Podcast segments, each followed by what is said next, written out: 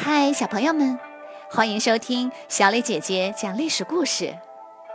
我们的故事全部来自专业正史，绝不细说。每周一、三、五，来跟我一起听一段故事，了解一段中国历史吧。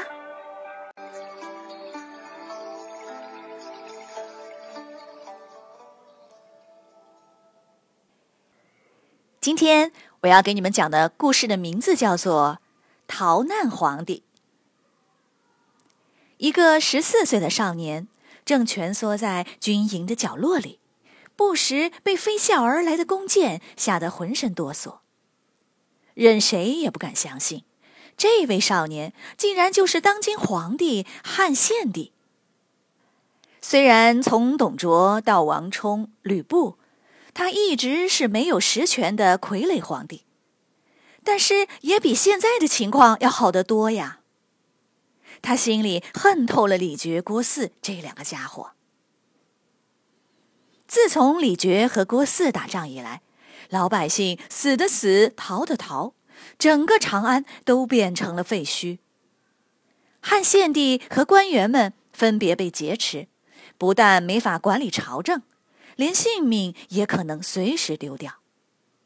所以，当有将领说要接他去弘农时，汉献帝毫不犹豫的举双手赞成。汉献帝接二连三的派出使者，将领们也不停的劝说。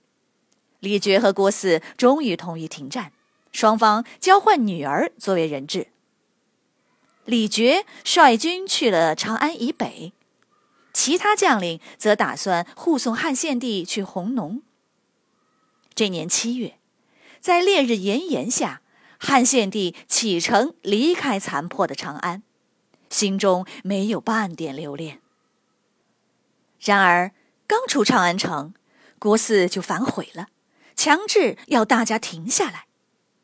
汉献帝对郭汜说：“弘农在洛阳旁边。”离祭祀天地和祖先的地方更近，你要是不让我去，我宁可饿死。接下来的几天，汉献帝真的开始绝食，一口饭也不肯吃。郭汜只好同意，让各将领护送着汉献帝继续前进。过了几天，郭汜越想越不对劲儿，怎么能放走皇帝呢？应该抓在自己手里才对呀。郭汜急忙派兵去追，可护送汉献帝的将领们不同意，奋勇作战，打退了郭汜。郭汜败退回去后，找到李傕，两人一商量，联手再去追汉献帝。到十二月，李傕、郭汜在弘农追上了汉献帝，双方大战，被杀死的官员宫女不计其数。汉献帝在残兵的护卫下，仓皇逃到了黄河边。汉献帝只好派人去求和，但一想到自己又要落到这两个家伙的手里，不由得打了个寒颤。这时，有人叫来了援军，这是黄河北边的几支黄巾军，各有数千骑兵。援兵一到，立刻打退了李傕、郭汜。护送汉献帝继续向东前进，可是李傕、郭汜没有退兵，反而杀了个回马枪，把援军打得大败。这一次死的人更多，汉献帝身边的护卫就只剩下几十个人了。汉献帝退到陕县驻营防守，李傕、郭汜追上来，士兵围住营寨，大呼小叫。营中的汉献帝吓得脸色惨白，坐立不安。将领们一看，这肯定守不住了，决定渡过黄河，逃到北边去。当天夜里，天寒地冻，大家偷偷从营寨里溜出来，蜂拥着向黄河边跑去。黄河边的堤岸离水面有十余丈高，没办法下去。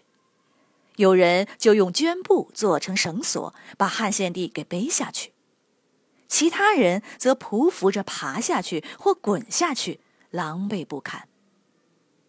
萧瑟的黄河边，孤零零的只停着一只小船。士兵们争先恐后攀附着想要上船，几名将领挥舞着武器不让他们上船，被剁掉的手指到处都是。等汉献帝上了船，就立即开船。剩下没能上船的官员、宫女和士兵，不是被淹死，就是被冻死，或者被随后追来的军队给杀死了。汉献帝渡过黄河，终于逃出了李傕郭汜的魔爪。可是身边只剩下几十个人，他叹了口气，无论如何也高兴不起来。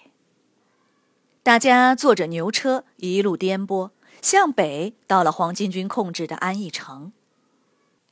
面对这些狂热的道教信徒，势单力孤的汉献帝只能忍气吞声。他住在篱笆围成的房子里，门窗都无法关闭。他与官员们举行朝会时，士兵们就趴在篱笆上看热闹，还不时哈哈大笑。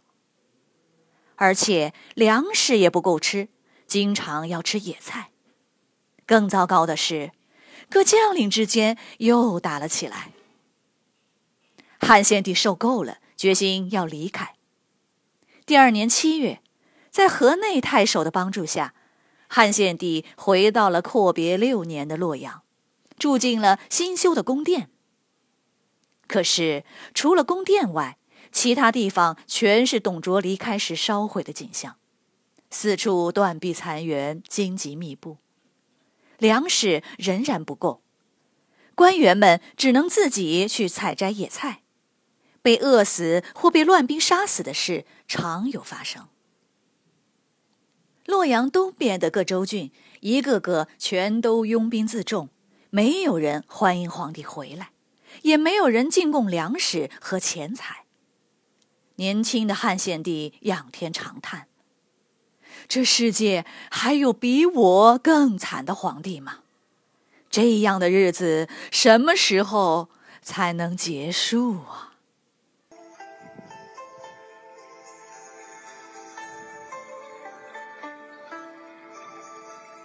小朋友们，今天的故事就讲到这里，请你来说一说，汉献帝借助黄巾军的力量渡过黄河。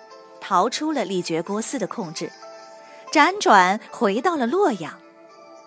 然而，东方的各州郡却不欢迎他回来。你觉得他们为什么不欢迎皇帝回来呢？欢迎你们通过公众号留言或用语音的方式说出你们的答案。感谢你们今天的收听，我们下个故事再会。